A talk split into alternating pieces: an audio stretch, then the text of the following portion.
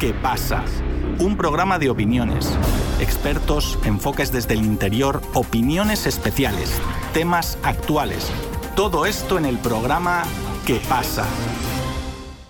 Hola, bienvenidos. Les habla Javier Benítez. 26 de septiembre del año 2023 se cumple un año del ataque terrorista contra los gasoductos Nord Stream 1 y Nord Stream 2 que unen a Rusia con Alemania. Para hablar sobre esto, sobre todo lo que ha pasado y sobre lo que está pasando, estoy junto al doctor Miguel Jaimes, director del Diplomado de Geopolítica del Petróleo. Miguel, bienvenido a Radio Sputnik. ¿Cómo estás? Hola amigos de Radio Sputnik, un placer siempre conversar con ustedes. Muchísimas gracias Miguel a ti por haber aceptado la invitación y además es un placer también para nosotros tenerte en nuestros micrófonos. Y si te parece Miguel, si bien fue el ataque terrorista perpetrado el 26 de septiembre del 2022, es decir, hace un año, vamos a irnos hasta el 27 de enero de 2022, cuando Victoria Nuland declaraba si Rusia invade Ucrania de una forma u otra, Nord Stream 2 no seguirá adelante. Pocos días después, el presidente de Estados Unidos, Joe Biden, el 7 de febrero del año 2022, declaraba, si Rusia invade, y eso significa tanques y tropas cruzando la frontera de Ucrania, ya no habrá un Nord Stream 2. Le pondremos fin. Y finalmente sí, le pusieron fin el pasado 26 de septiembre, ¿no? Es decir, unos meses después de esas declaraciones. Para comenzar, Miguel, te voy a pedir que nos comentes qué significa la destrucción de estos dos gasoductos en el contexto que había en aquel momento, es decir, 26 de septiembre de hace un año, con plena mm, operación militar especial de Rusia en Ucrania y además con una Alemania que había decidido ya inmolar su economía. Miguel. Sí, hay que estudiar la cadena de eventos que antecedieron a la voladura del Nord Stream. Eh, la voladura de este, de todo oleoducto, significa una impunidad en el sistema internacional y una injerencia, un sabotaje, indudablemente que una acción terrorista a la que nos tienen acostumbrados algunos países, porque ahí participaban naciones directa e indirectamente, con su silencio, con su propaganda, sobre todo Europa.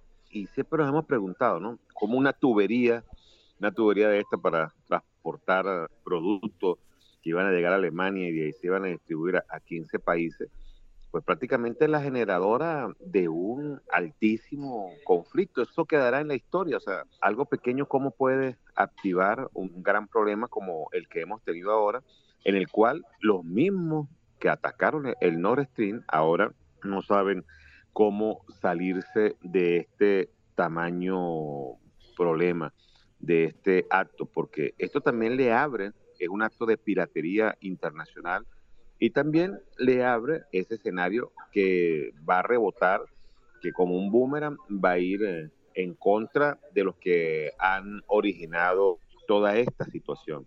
Y bueno, ahí está la prensa, ahí están los medios de comunicación, están las redes sociales, de cómo se conjeturó esto, cómo se llegó allí, cómo se planificó, cómo se calentó el terreno, cómo se ensayó, cómo llevaron al mundo a, a pedir la explosión del Nord Stream, cómo llevaron al mundo a tener un problema de seguridad, esa región a tener un problema de seguridad energética.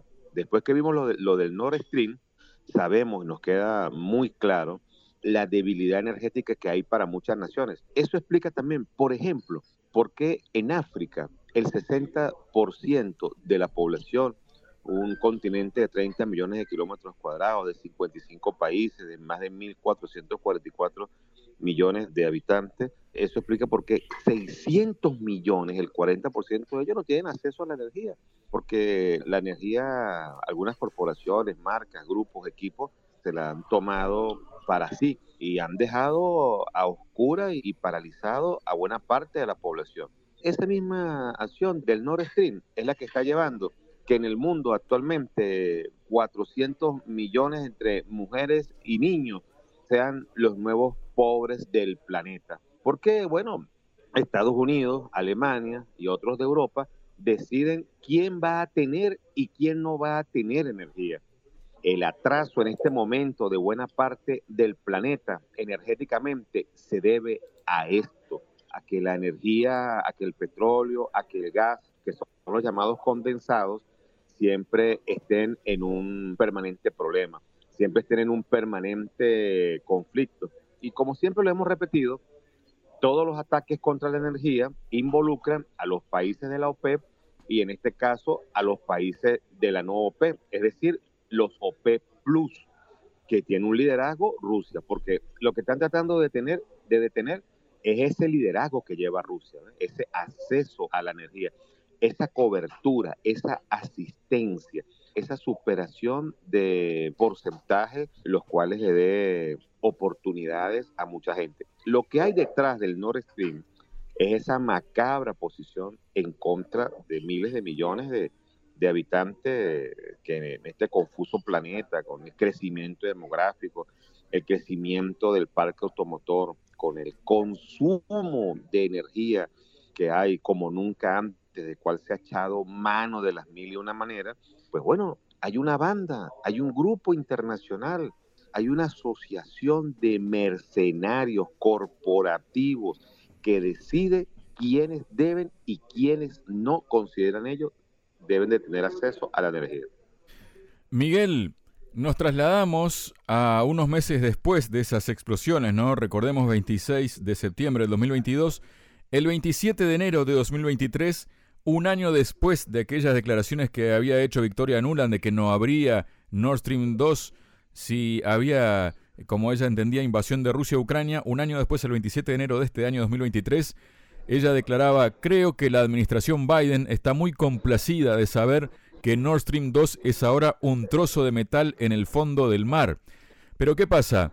Apenas unos días después de estas palabras de Victoria Nuland, publicaba un artículo de investigación, un reportaje de investigación, el periodista estadounidense y premio Pulitzer Seymour Hersh, quien en esa investigación, en esa publicación, afirmaba que el presidente de Estados Unidos, Joe Biden, decidió sabotear los gasoductos Nord Stream tras más de nueve meses de conversaciones secretas con el equipo de seguridad nacional durante los ejercicios Baltops de la OTAN en el verano de 2022, es decir, unos meses después de aquellas declaraciones de que no habría Nord Stream, buzos estadounidenses colocaron explosivos bajo los gasoductos que fueron activados tres meses después por los noruegos, según afirmó Hersh. ¿Qué pasó?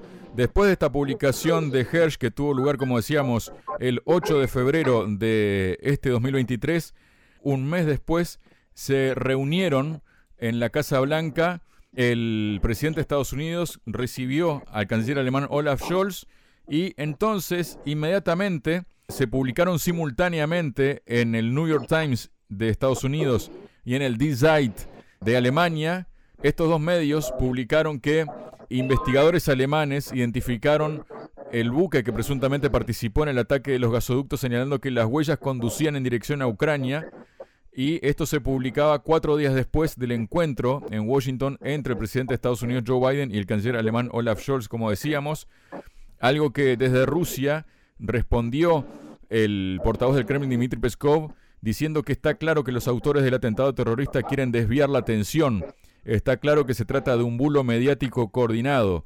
Mientras, María Zaharova, la portavoz de la Cancillería, escribía en su Telegram, me pregunto quién permite que tales filtraciones llenen el espacio informativo. La respuesta, quienes no quieren llevar a cabo una investigación en un ámbito legal y van a desviar la atención del público de los hechos de todas las formas posibles. Bueno, recordemos que estas investigaciones, presuntas investigaciones de Alemania, ¿no? Decían que un grupo de ucranianos que no pertenecían al gobierno, pero que estaban en favor del gobierno, se alquilaron un yate en una ciudad costera de Polonia y luego se metieron al mar Báltico en ese yate y, y colocaron los explosivos.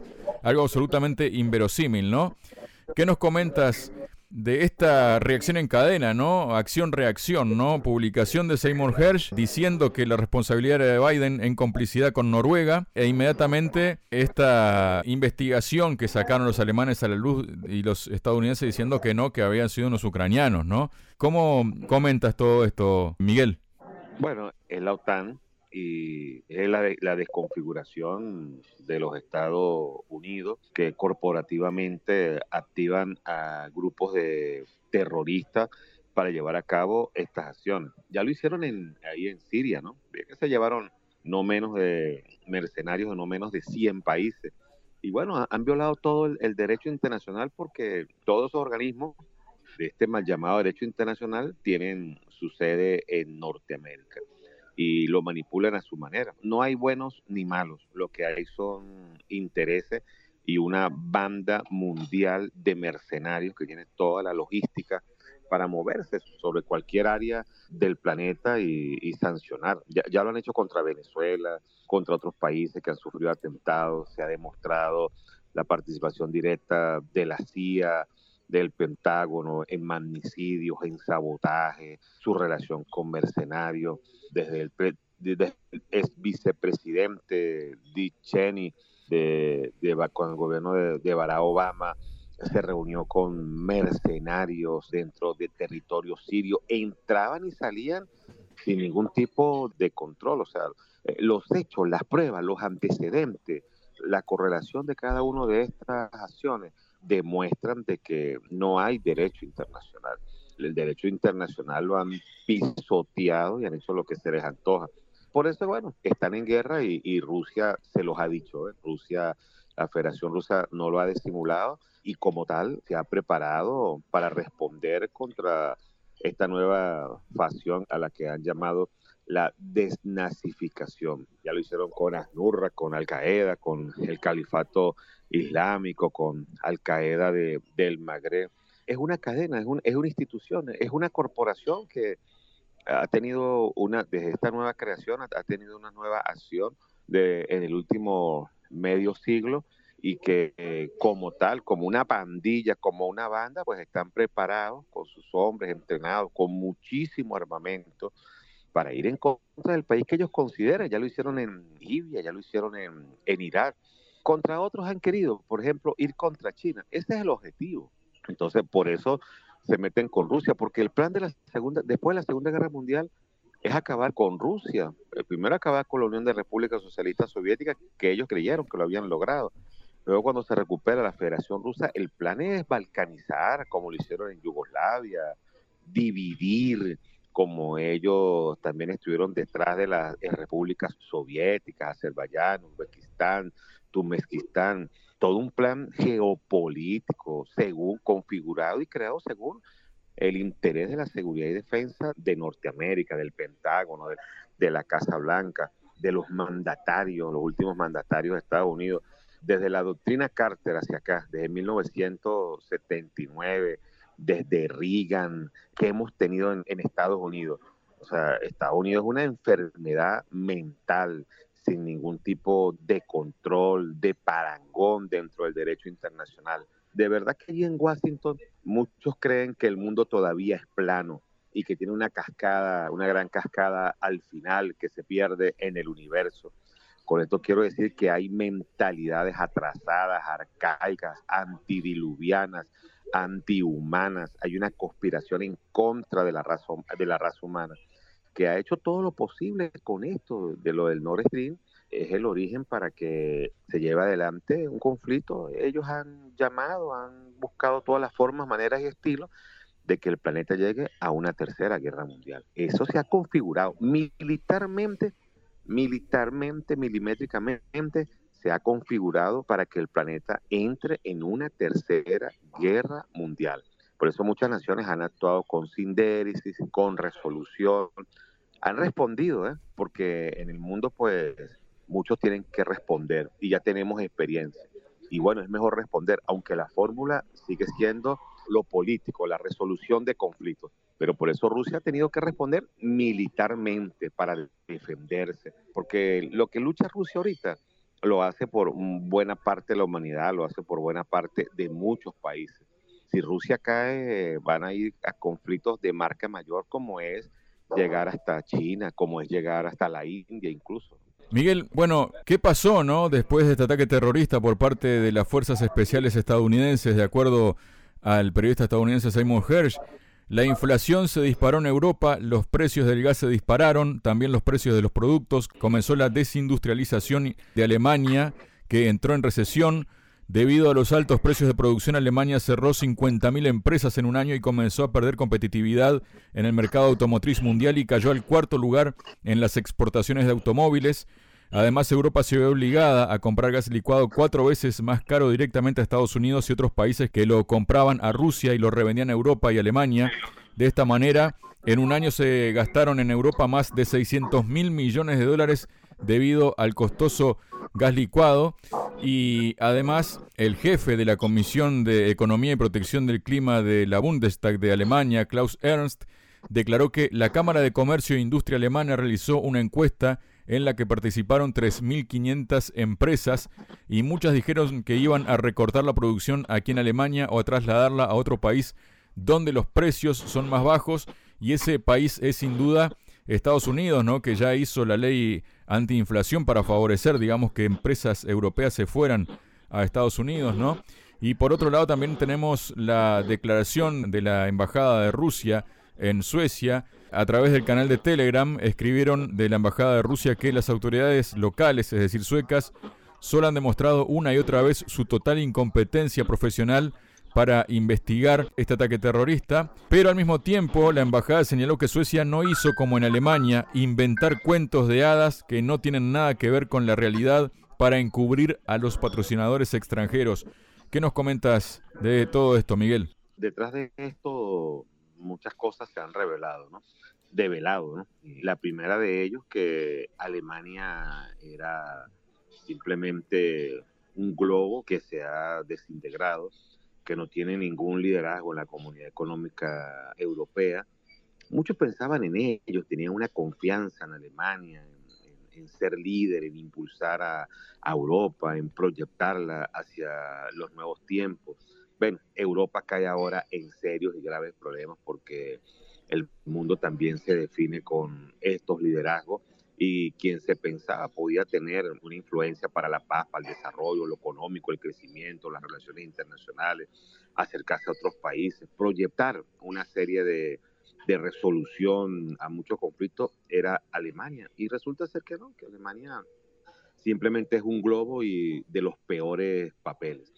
Pero esta guerra también ha dejado en otras partes cercanas a Europa, como es el Golfo Pérsico, ha dejado a los amigos de lado.